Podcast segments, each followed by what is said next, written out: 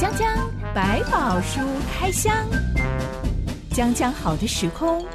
让百宝书穿越而来，遇见江江好的你。欢迎收听江江百宝书开箱。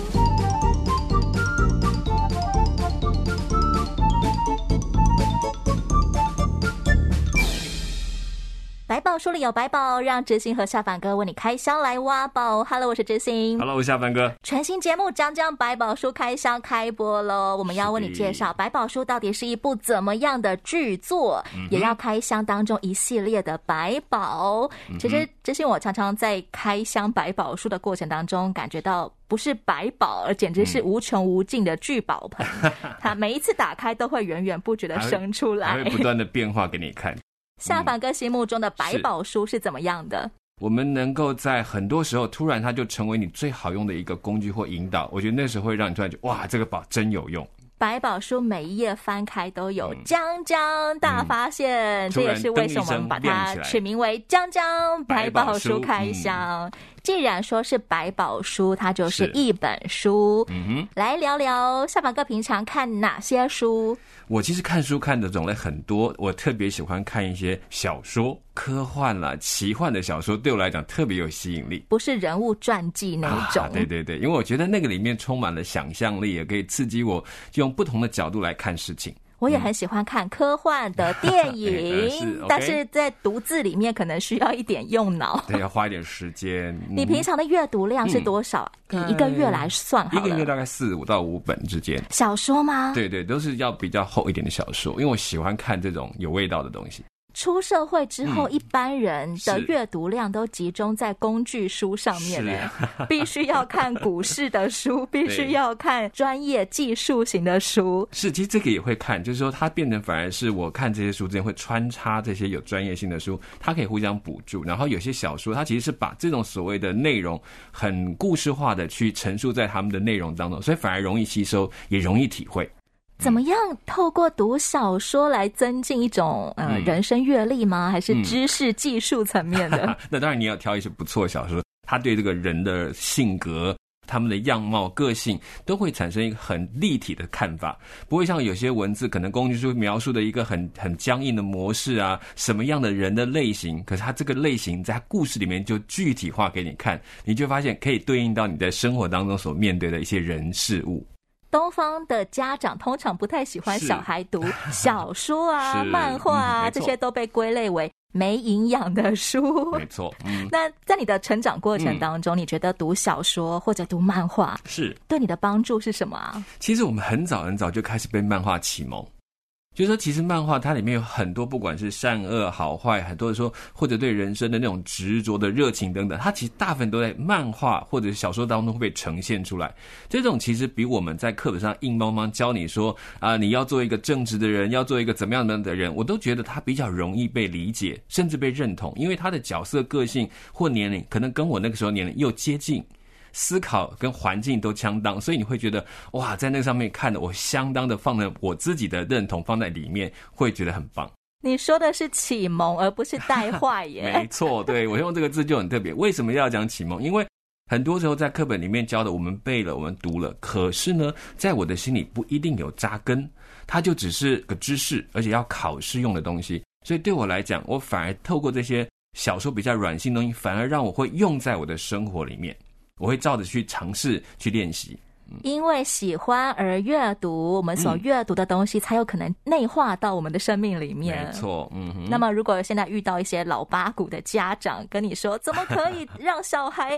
读小说、读漫画？对，我觉得其实也不要怪人家八股，我觉得这是我们过去传统的习惯，会以为读书就是这样去读，这也是慢慢调整过来。我觉得也需要沟通，他们也在慢慢的理解。你看漫画的。发展到这几年，你大概也大部分的人也不会完全说它是不好的啦，他大概会说还是要挑一下题材。我觉得这倒也是一个很实际的一个想法。来聊聊百宝书有没有什么引人入胜、讨人喜欢的地方呢？嗯，我觉得百宝书刚刚我们提到小说，你就可以这样去想。因为其实，在百宝书当中，它并不是硬邦邦的教你一堆理论规则，而是把这些规则放在一些故事的当中去呈现出来。听故事喽，对，它就是很现实的人生发展的事情，而且它又是事实的人去发展的过程，会更让你体会到原来它跟着真实的生活，甚至历史是直接有关联的，就印证到它不是告诉你一个理论上的道德，而是告诉你一个实践性的道德是怎么一回事。夏凡哥曾经在读百宝书的过程当中，尝到一种好像读小说的快乐吗？有啊，其实我们在看到很多。比如说，在一开始的创世纪里面，他们发生过那个创世发展的过程，亚当夏娃的回答，或者后来很多出埃及记的内容，跟这些法老这些互动的这个历史里面，你突然在一开始看你还不明白，以为就是讲一个神奇的故事，可是你再仔细看一看他那个段落当中彼此的对话，甚至旁边一群没有讲话的人，其实他们都把这个故事变成立体了。百宝书里头有许多的故事，搬上电影大荧幕之后，真的是磅礴震撼人心啊！什么十界啦、冰汉，这些都是嗯。我们刚刚说百宝书是一部剧作，嗯，这部剧作的作者是谁呢？嗯，我们可以这样讲，我们当然说他是上帝自己来做的，但是呢、上帝这件事情又很特别，他把整个在剧作的完成的过程，他让人自己完成这故事的内容，他引导着整个故事的发展，然后让适当的人。把它整理出来，描绘或者是编辑到今天我们看到的样貌。也就是说，上帝比较像剧作家，嗯、但真正把这出剧一字一句写下来的，可能是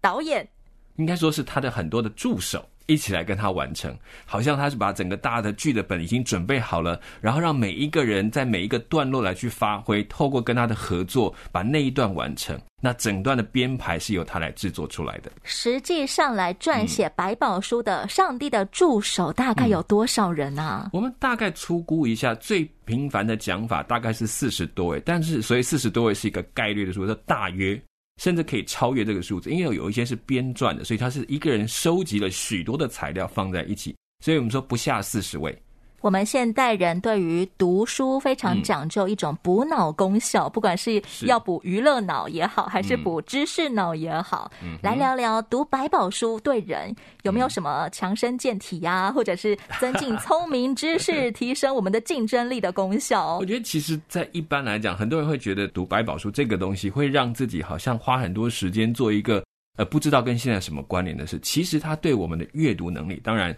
基本的讲，阅读的阅读能力一定会有很多的加强，因为你要去读一个你可能不熟悉的故事形态、不熟悉的语法形态。另外就是说，在阅读的过程当中，我觉得会锻炼你去深入的思考，说那个场景或那个实际的整个样貌是什么，不只是读一些文字读过去。最后，我觉得最难的部分，它其实帮我们去整理一下。在做决定的时候的那个是非选择之间的关系哦，用一个多重的视角去帮助你，多重视角来看同一件事情，对，让你不要停在说。直接丢一个是非对错就把它解决了，因为你看在前面这件事情好像是是，可是到了后面另外一个人事情又又是非，所以它其实，在是非之间慢慢锻炼我们一种比较清晰的脑袋，去看它里面中间核心的决定的到底是什么，而不会被一种固着的很简单的答案就好像决定了一个方向。其实这是一个锻炼我们思考能力的机会，也可以说是一种增进我们的大脑容量的功效，让我们不是只用一双眼睛来看这件事情，还同时可以用好几百双眼。眼睛来看同一件事喽，嗯，它其实帮我们加深了思考的宽度，因为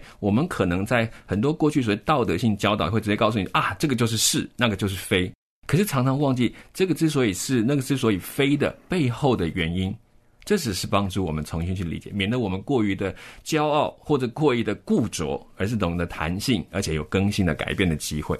夏凡哥，我听过有人用情书来形容这一部百宝书，因为人们会抓到，哎，百宝书里面讲到好多爱的真谛，是、嗯、这种说法，你有共鸣吗？其实是有的，我们甚至常说这是一本上帝给人的情书。其实情书，当然这个情不是指所谓的啊、呃，我们讲的那种两情，像那种爱情的角度，它可能比这爱情再更深一点点，是他对一个人的爱。让他能够把他对人的期待、想法，以及他自己要做的计划，希望能够他所爱的人能够明白，而且他出于中间所出发的基本点就是从爱出发的，因为为了让人能够明白上帝的计划，走在上帝的计划里面，他的每字每句、每一个故事的编排、收集，都在谈上帝是怎么爱这样的人，而他对人的期待又是什么样的方向。人类世界有很多歌颂爱的艺术作品，嗯、是像是我们有很多的歌曲啊，嗯、也有很多真正的情书或者是爱情电影都在歌颂爱。嗯、读百宝书的时候，可以感觉到上帝好爱我吗？嗯，我觉得这需要花一点点精神去理解，但至少在整个的呃，我们讲圣经里面起点，他一开始造人的第一件事情，他就是觉得人类是好的。他是因为好和爱而去造人，而不是因为一个错误或者是一个不小心的创造，甚至是一个愤怒的产品。我为什么这样讲？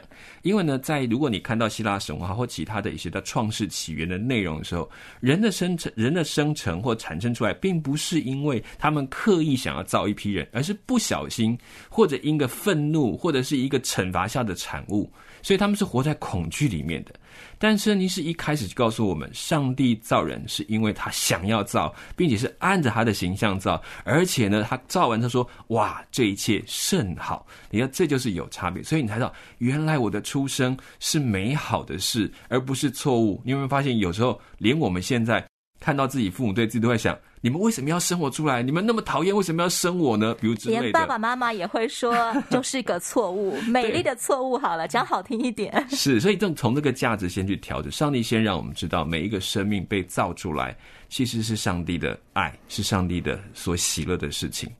除了情书，夏凡哥还听过什么样的形容在描述百宝书呢？嗯、呃，当然也有人在提到说。这个圣经像什么呢？像是人生的一本呃生活的使用手册，就是说这个人的生命应当怎么使用，在圣经人生指南。对，就是说好像我们在用电脑，电脑不是有一本使用手册，告诉你它是拿来干嘛的，它要怎么去运用它。好像这里面就在讲这个事情，它告诉你人为什么要被创造，人应该怎么活，以及人将要去哪里。在这个操这个运作的过程当中，它应该怎么样运作才是合乎被创造原来的目的的。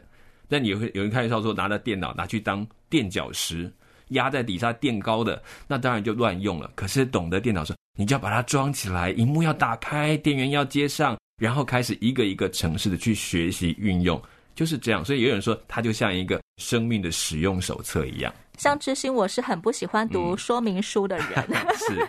我常常如果拿到一个电器，最好的办法就是看一下。别人的开箱影片，别人是怎么样使用的，我就一样画葫芦，这样我就可以很快掌握这个电器的用法了。我们一定要读百宝书才能够了解我的人生该如何操作吗？我觉得他倒没有像你这样讲法，说一定要像这样基本的操作面，怎么一个一个，他这也没有这么的步骤化的告诉你。可是呢，特点是当你在阅读的过程当中，他会慢慢的引导你去运用这个人的生命应该怎么样。也许每一次只有一两个点让你去练习，因为毕竟我们不是机器，都设备好，都 setting 在那边，然后你就开始开机，它就会运作，只差我这个人会不会用而已。可是我们的生命其实是一步随着成长，成长会发展出越来越多你从来不知道的能力，因为上帝把很多东西已经放在我们的生命里面，而在生命的当中，随着你的成长，它就一步一步的运用，所以我们的学习也是渐进的。上帝给我们使用跟运用各样的一些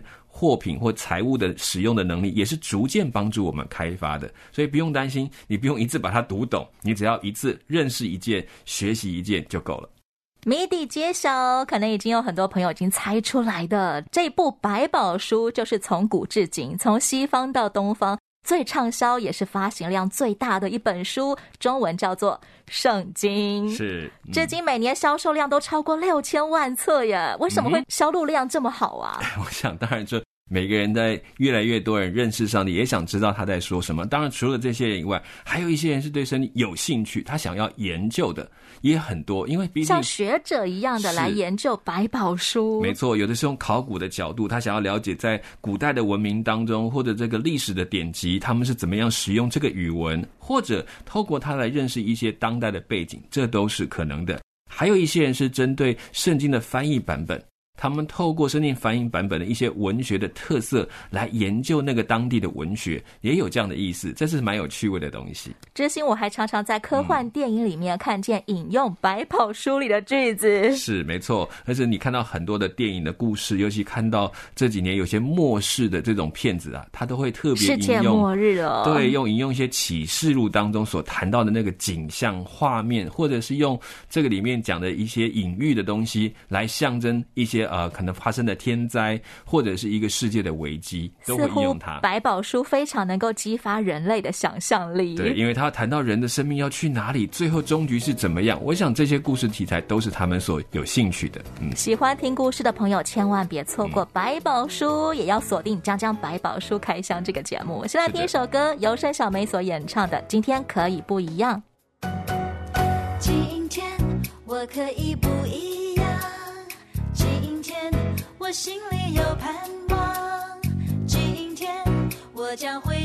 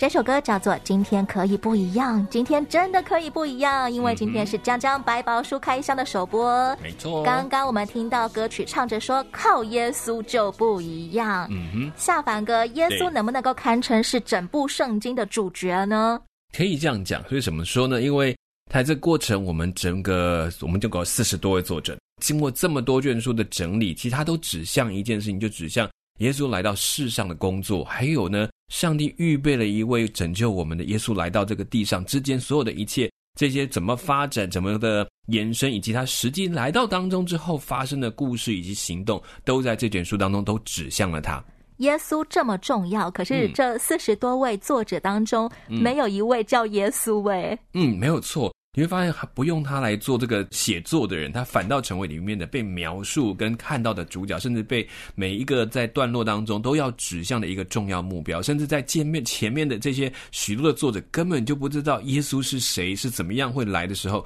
上帝已经让他们知道他们在期待一位上帝要派的拯救者来到我们当中。所以很有趣，他居然自己不写，但是他却让每一个人来描述他。这样的有趣的事情，反而让我们更深入去体会到。他要做的是让每个人你自己来看我是怎么样的。这位好重要的拯救者耶稣，嗯、据说他其实很短命，嗯、也很苦命。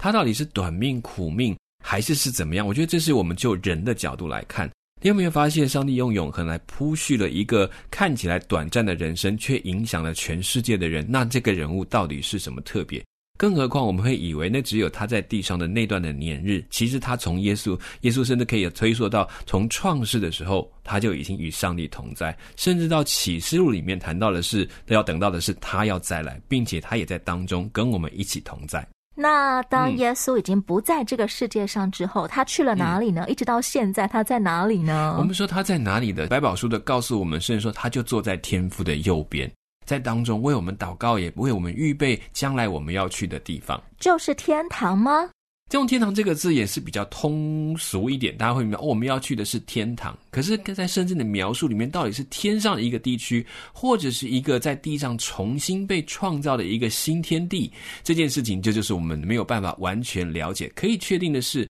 上帝已经在预备一个我们可以永恒居住的地方，带着我们的生命进到当中了。是耶稣在预备的，在当中也不用担心住所够不够，也不用担心你所需要的光亮够不够，生命所需够不够，在那里你可以跟上帝的每一天直接的同在。也有很多人说耶稣住在人的心里，是这指的是人从心里面感念他、纪念他，还是说耶稣真的也活在人的身上呢？其实耶稣他在我们的心中是他自己也亲自说的，他说他会住在我们的心中。那其实他也差派了一位圣灵，也会住在我们的心里。所以在目前来讲，我们有一种说法是，我们现在跟耶稣是信心上的同在。但是将来变成是实质上的同在，因为耶稣其实不会被我们的生命或实质的距离所限制，他是随时可以跟我们互动的。但是对我们人的有限来讲，我们没有办法那么容易去体会到这种看不见的同在是什么样的景况，所以他用他是在我们的心里这种描述，让我们明白，当我们心中在思念他，在思想到他，他就与我们开始对话，开始跟我们互动，甚至让我们可以学习。从心里去专注在他的作为上面，去发掘他的同在。当我打从心里面相信耶稣是真的存在的，而且耶稣愿意与我同在，嗯、那么我就会真的惊艳到耶稣又真又活的对我说话，帮助我在我的行事为人上面，好像随处不在都能看见耶稣的影子。嗯、对，甚至在信心的同在里面，有一个程度是，有时候我们就是看不到，就是没有办法发觉。心里怎么想也不知道怎么办，我只能相信他是跟我同在的。上帝就会借着外在的事物也来帮助我们理解他的同在是什么样的一个景况，也在当中可能透过圣灵的引导，让我越来越明白哦，这个同在其实比那个真的坐在我旁边，可能还更实际的安排了一切，能够帮我们安排前面的道路，预备一切的需要，这是我们都没有办法想到的事情。那我怎么样在读百宝书的过程当中学着去靠耶稣呢？嗯，我觉得百宝书当中是帮助我们理解为什么耶稣跟我们同在的那个形态，他会慢慢去体会到原来各种的境况当中，他们都有办法去知道耶稣怎么样与他们同行，上帝怎么样来帮助他们。所以我觉得其实从百宝书的里面，我们好像借着里面的许多的人物，知名的、不知名的。在他的经历当中，看见原来人当人怎么选择的时候，也怎么看到了上帝在当中的作为。下凡哥有曾经在生活当中经验过，嗯、好，现在我决定要靠耶稣，然后走着走着，哎，我真的就不一样了耶！嗯、有过这样的经历吗？我觉得就是当我们在我我有时候在我们情况当中，我们所以为什么突然发现耶稣的同在？比如说有的时候，当我觉得我很沮丧的时候，我就已经很糟糕。其实我自己怎么想都是觉得不好，完蛋了，这一切都不可能了。可是，在思考的那个过程当中，突然蹦出了一句话说：“他说我的恩典够你用的。”你可能在那一刻想说，这是百宝书里头的一句话，对，像电灯泡一样，嗯、忽然间将点亮。没错，然后你会觉得可能吗？自己也会自问说：“哎呀，话讲的很好听，恩典在哪里？我找不到。”可是就想，好吧，你说你的恩典够我用，让我来看看你的恩典在哪里。当我再重新再去整理，甚至再开始去面对这个事情的时候，我忽然发现说：“哎，有很多我原来预期应该要发生啊，糟糕的事情，哎，突然转变了，或者是当中我的心态突然变得比较放松了。”突然在听到同样的不好的讯息的时候，我会想想说，嗯，好吧，那既然主有恩典，我们来靠恩典看看，看我们可以做什么事，似乎就不会那么的紧绷，说我是不是搞砸了一件事，弄坏了许多的事情，反而看看，既然变成这样了，那我看看上帝恩典可以怎么帮助我，我就交给他。有时候这时候会经历到一个完全不同的状态，然后自己也变得比较喜乐。然后也真的去体会到，原来这也是恩典。有时候搞砸了，反而在搞砸的过程当中，看见原来上帝也可以用一些搞砸的事，是我没有想到过的。嗯、听起来靠耶稣，好像带着放胆放手，还要豁出去的心态。是因为他讲的信心，就不是你说哦，现在已经衡量好百分之九十都到位了那种，然后说没有一切都没有问题的那种所谓的信心。是我知道这件事情该做，也应该这样做，可是我就是没有任何的底。看不到任何的帮助，可是我好就按照上帝话去做吧，就这么做的过程才看到，原来他有在当中，他真的在同在。我们现实人生常常经验到，靠山山会倒，靠人人会跑。嗯、那么靠耶稣，尤其是有这么多人要靠耶稣，嗯、耶稣给全世界这么多人靠，他会不会觉得我们很烦啊？嗯、我想这不需要我们去烦恼，那是上帝的事情。而且他既然说他是神。我们讲耶稣已经不是在单纯讲说他是个人，好像一个很好的人变成一个神，不，他是从神而变成人，又回到神的位置上。其实他一直在神跟人的两个特质都在他的身上，所以神的全能跟神性是我们没有办法明白的。我们不用太担心说太多的事他忙不过来，那就小看他了。对他来讲，他可以同时在每一件事情上都跟你面对面，那是我没有办法理解。你可以想象，也是一种很厉害的影分身吧？他就可以随时面对每一个人，当他呼唤的时候，他正在聆听。如果我现在像一滩烂泥一样，我却靠耶稣，嗯、耶稣真的可以把我扶起来吗？嗯，你说一滩烂泥嘛，肯定有很多原因造成你那段时间非常的低潮，没有力量，就是没有办法动，瘫在那个地方。我也不想爬起来，我就是躺好躺满，瘫着。耶稣的行动有很多种，有一次我也是情况很不好，很糟糕，我就算了，我很烂，你就不要理我了，你就走吧。然后这样子，突然好像听到一声音告诉我说。孩子，你就坐着吧，累了嘛，休息一下，体力好了，我们再走。So. 对，你就突然觉得啊，可以这样吗？我是可以放烂到这个地步吗？就当我不是鼓励大家去放烂，只是我知道，当我们碰到一些真的没有办法答案，甚至所有答案你都试过，你甚至你也熟悉，所有的话你都觉得，哎呀，够了，我都听懂，我自己都会找出来。可是那一刻我真的没有力气。不要忘记，耶稣他也曾经走过人的道路，他知道什么是人的软弱，所以他的做法是：来，我陪着你走，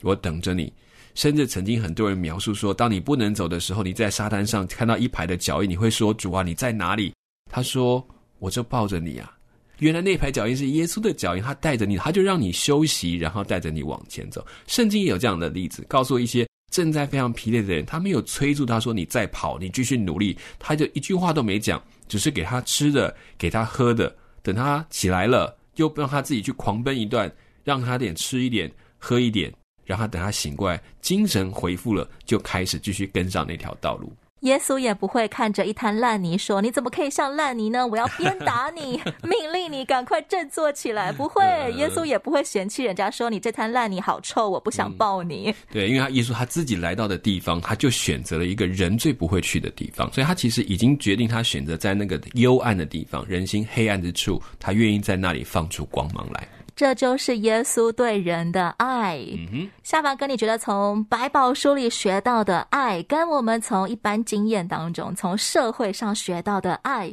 有没有什么不同？讲到爱这件事情，当然我们都是圣经里面充满了爱，但是圣经里面讲的爱，它有很多的一种特质，就它不是一种乱爱，它也不是一种恋爱到一种不分是非的状态。他还不是无条件的就站在你这一边，但他无条件的包容你的优缺点，也就是说，这份爱它充满了很清楚的对错是非，但也在这份爱的智慧当中，他用一种完全的包容，把你的优缺点都接纳进来。他不是说你把你所有的错误都把它变成是对的，但他会在每一个缺点里面欣赏到你的美好，在每一个缺点上愿意陪伴你走到一个回到对的路程上面，不断的告诉你。怎么样更是合适的，更是对的这个方向？所以他在教导人学到一个说我们讲的义路，一个对的路上面是这份爱的的根本的条件。他要做的事情是这样，用这份爱把你带回对的路上路上面来讲。所以他不是一个顺着你的个性，你想怎么样就怎么样。他不是要你任性的，